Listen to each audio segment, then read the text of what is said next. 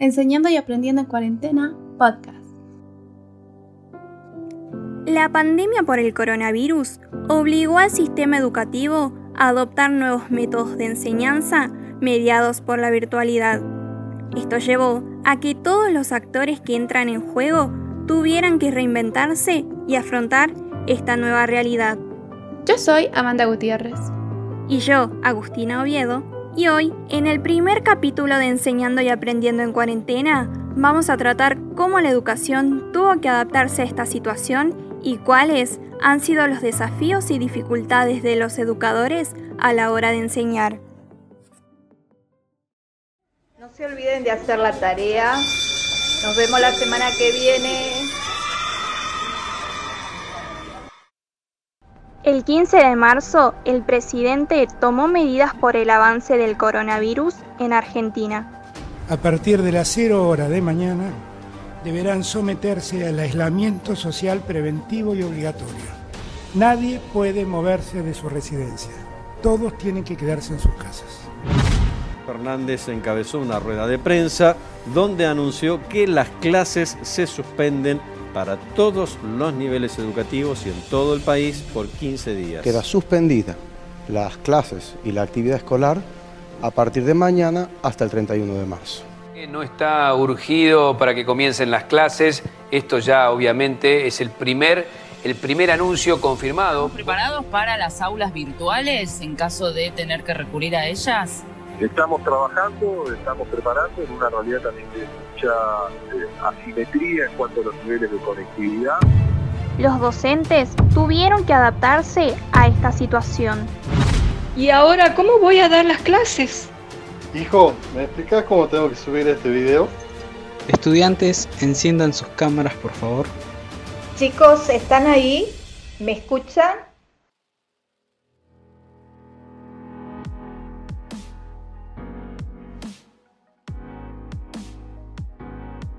El 2020 se vio atravesado por la pandemia global causada por el COVID-19, que nos obligó a todos a quedarnos en casa. Uno de los sectores más golpeados fue la educación. El 15 de marzo, el presidente argentino dispuso la cuarentena total por dos semanas, lo cual llevó a la suspensión de las clases justo en el inicio del año lectivo. No estaba en los planes de nadie que la situación se agrave. Llevamos ya casi ocho meses sin la posibilidad de regresar a las aulas. Ante esta inesperada situación, pasadas las dos semanas sin que se levante el aislamiento, el sistema educativo tuvo que dejar las clases presenciales y amoldarse a esta realidad, sumiéndose plenamente a la única solución, la virtualidad. Todo el sistema educativo tuvo que emplear nuevas estrategias y formas de enseñanza para que el año no se pierda. Con escasos conocimientos, tanto de estudiantes como de docentes, nos vimos obligados a usar las tecnologías y a emplear a prueba y error las herramientas brindadas por Internet. En este contexto, las TIC se volvieron indispensables, pero dejaron al descubierto muchas desigualdades sociales. La falta de conectividad y recursos imposibilitó el acceso a la educación a muchos estudiantes y docentes. Según una encuesta realizada por UNICEF, el 18% de los adolescentes del país no cuenta con internet en sus casas y el 37% no tienen computadora. La dificultad socioeconómica creó barreras que le impidieron tener clases a muchos, y esto golpeó fuertemente sobre todo a las instituciones públicas. Ah, y no nos olvidemos, las áreas rurales también sufrieron grandes desventajas. Los maestros tuvieron que ingeniárselas para hacer llegar el material didáctico a los hogares de sus estudiantes por la falta de conectividad y en algunos casos de electricidad. Hoy, el derecho a la educación es un privilegio solo para algunos, solo para algunos, solo para algunos. Nuestras casas, las casas de los estudiantes y de los maestros, se volvieron el jardín, la escuela y la universidad, donde las computadoras, celulares o también llamados aulas virtuales son los únicos medios de contacto entre los docentes y los alumnos.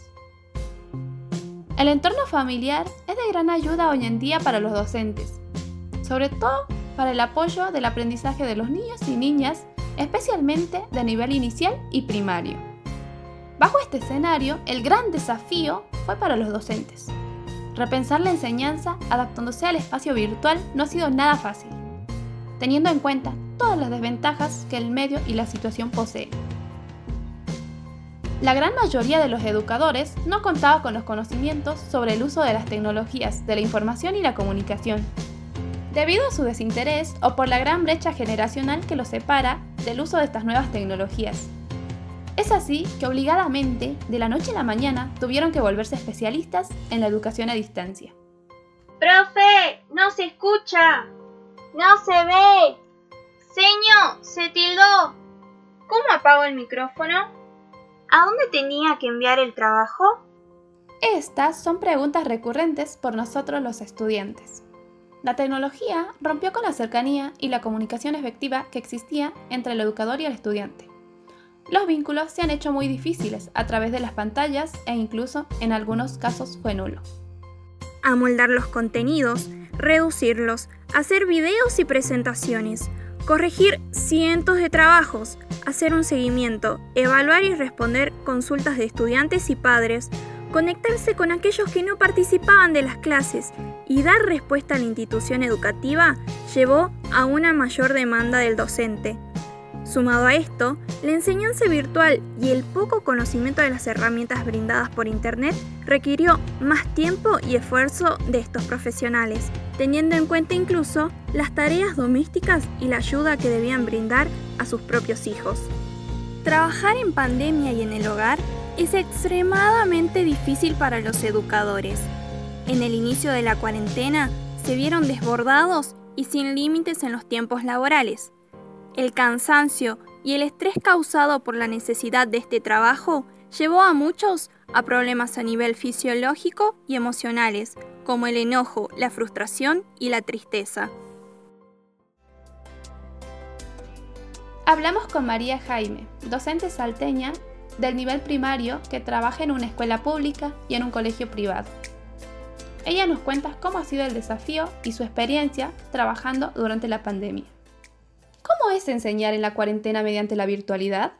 Eh, fue como traspasar la pantalla para meternos un poco en las casas de, nuestros alumnos y a la vez ellos en nuestras casas. Eh, en mi caso era como sentirme frustrada porque este, necesitaba grabar un video, eh, aprender a editarlo, subirlo, enviarlo, entonces eh, tuve que depender de mi hija. esa dependencia me generaba un poco de eh, frustración porque no podía manejar mis tiempos porque estaban también, estaba supeditado a también a ella esté disponible para mí. Entonces, en este sentido, hubo más gente trabajando para que los alumnos reciban los videos. ¿Qué cambios tuviste que hacer para adaptar el trabajo en eh, casa? Mis hijos son todos grandes, entonces decidimos que ellos se ocupen de todas las tareas de la casa durante la semana, para que yo pudiera este, organizarme de tal manera que eh, pudiera planificar, pudiera grabar los videos, pudiera hacer mis clases por Zoom, acomodé un lugar en, en el living para que esa fuera mi aula virtual, este, también tuve que hacer arreglar mi computadora, eh, comprarme pizarras de distintas clases y bueno, pagar por un, digamos, un wifi que tenga más alcance. Así que bueno, todas esas cosas para que yo pudiera enseñar. ¿Qué desafíos y dificultades se te presentaron? Y bueno, desafíos el aprender a utilizar las herramientas que ya estaban a nuestra disposición, pero que por eh, varios motivos, ya sea miedo a lo desconocido, falta de tiempo o el eso que tiene el docente con el alumno de la cercanía, ¿no? Este, trataba de, evitar la utilización de esas herramientas y también este, pensar y utilizar estrategias para ver cómo hacíamos para que nuestros alumnos aprendan, les llegue, les lleguen los contenidos para que ellos puedan desarrollar sus capacidades, ¿no? Y dificultades, bueno, también hubieron varias, Por ejemplo, una de ellas eh, fue la falta de conectividad. Los alumnos del colegio privado, hubo alumnos que no subieron tareas, pero eh, el personal directivo es el que se encarga de contactar a las familias y y preguntar acerca de en qué situaciones están, eh, qué es lo que necesitan. Y bueno, y ahí se detectó de que algunas familias tampoco saben utilizar estos, estas herramientas tecnológicas, como subir un trabajo a una plataforma. Y bueno, de a poco se fueron sumando y empezaron a mandar las tareas los niños de la escuela pública, eh, también el personal directivo comenzó a hacer videollamadas eh, tratando de localizar a, esos papás y bueno, se llegó a algunos padres en los cuales este, se daba la situación de que el niño no tenía conectividad porque los papás trabajaban, otros porque no tenían un celular o una computadora, no tenían en ese momento. Este, y bueno, se les dio una cartilla para que empezaran a trabajar. Y en otros casos se dio eh, de que los papás mm, no han terminado su escolaridad y entonces les hace muy difícil acompañar a sus hijos. ¿Cuáles serán los impactos que dejará esta pandemia y esta nueva forma de adaptación de la enseñanza en los estudiantes? Seguramente va, va a ser fuerte el impacto no sé si habrá articulación entre contenidos, entre grados, grados anteriores y el, grado que le toca en ese momento. Sí, seguramente, eh, como no tenemos, no estamos en condiciones de, calificar o de, poner una, una nota a un alumno, no, no podemos hacerle una evaluación cualitativa, no sabemos con qué nos vamos a encontrar cuando volvamos a las aulas. Agradecemos a María por contarnos su experiencia. Como hemos escuchado, no ha sido nada fácil el trabajo de los educadores en este tiempo. Volver a las aulas es un tema de discusión en agenda que requiere de protocolos necesarios para evitar el contagio. Sin embargo, volver no está muy próximo. Terminar el año mediado por la virtualidad es el objetivo. Las aulas virtuales seguirán estando por un tiempo más, y esto hace pensar que el sistema educativo tiene que innovar en las formas de enseñar e incorporar la tecnología incluso cuando se vuelva a la presencialidad.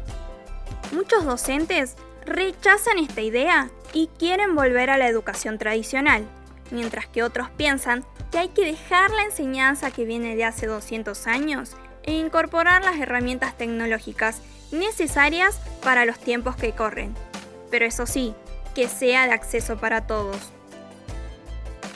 Los resultados que dejará esta pandemia en la educación todavía siguen siendo inciertos. Sin embargo, los docentes continúan trabajando y dando clases frente a las dificultades, desafíos y desigualdades que se viven hoy en día. Pese a la situación, todos los educadores esperan con muchas ansias volver a las aulas y encontrarse cara a cara con los y las estudiantes.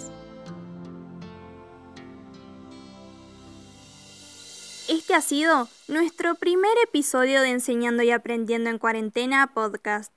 Muchas gracias por escucharnos y te esperamos por mucho más contenido en nuestro canal.